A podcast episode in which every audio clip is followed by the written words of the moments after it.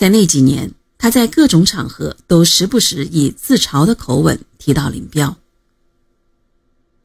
十月十六日和二十六日，毛泽东曾对熊向晖等人两次幽默地说：“那个副统帅呢？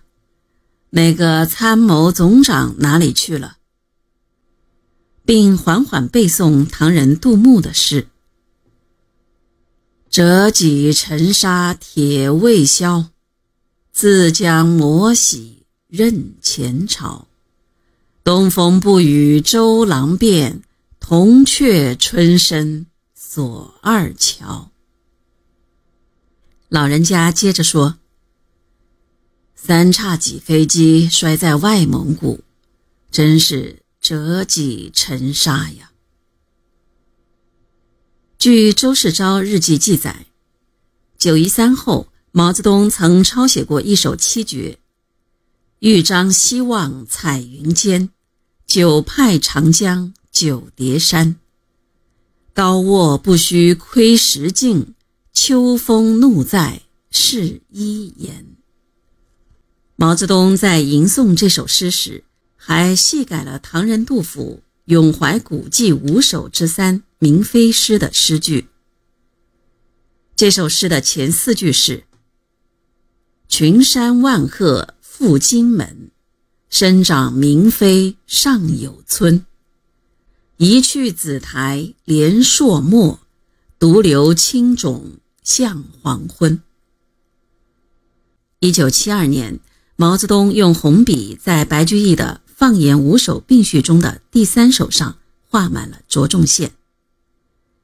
白居易这首诗是这样的：“赠君一法绝狐疑。”不用战规和注释，誓欲要烧三日满，便才须待七年期。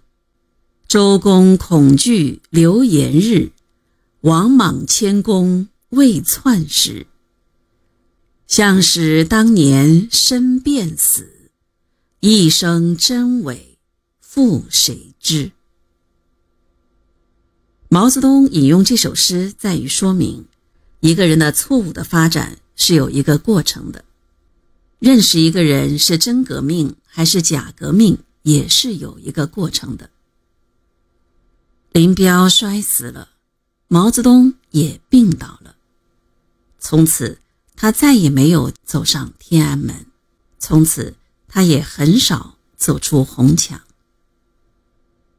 林彪事件使毛泽东受到了一次强烈的震撼。这不仅是由于震撼的炸弹是来自他亲自选定的接班人，还在于以历时五年的以反修防修为目的的文革运动的社会现实与他的主观愿望之间的冲突已经越来越尖锐了。文革面临的困难形势和他本人日趋衰落的身体状况，都使他已无力像以往那样指点江山。只争朝夕了。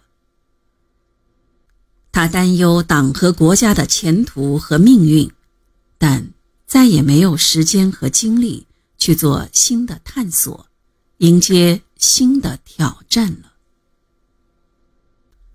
本专辑到此已全部分享完毕，感谢您的收听。